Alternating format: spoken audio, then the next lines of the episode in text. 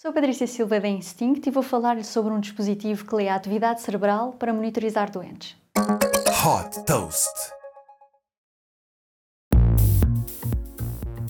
Fundada pelos portugueses Ricardo Gil da Costa e Marco Lopes, a empresa de neurotecnologia Neuroverse desenvolveu um pequeno wearable que apoia hospitais e clínicas na monitorização de doentes.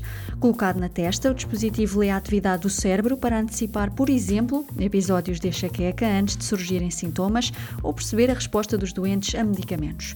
O Brain Station, assim batizado, pode ser prescrito pelos médicos e levado pelos doentes para casa para uma monitorização em contínuo. Os dados recolhidos são apresentados na aplicação aplicação que está conectada ao dispositivo.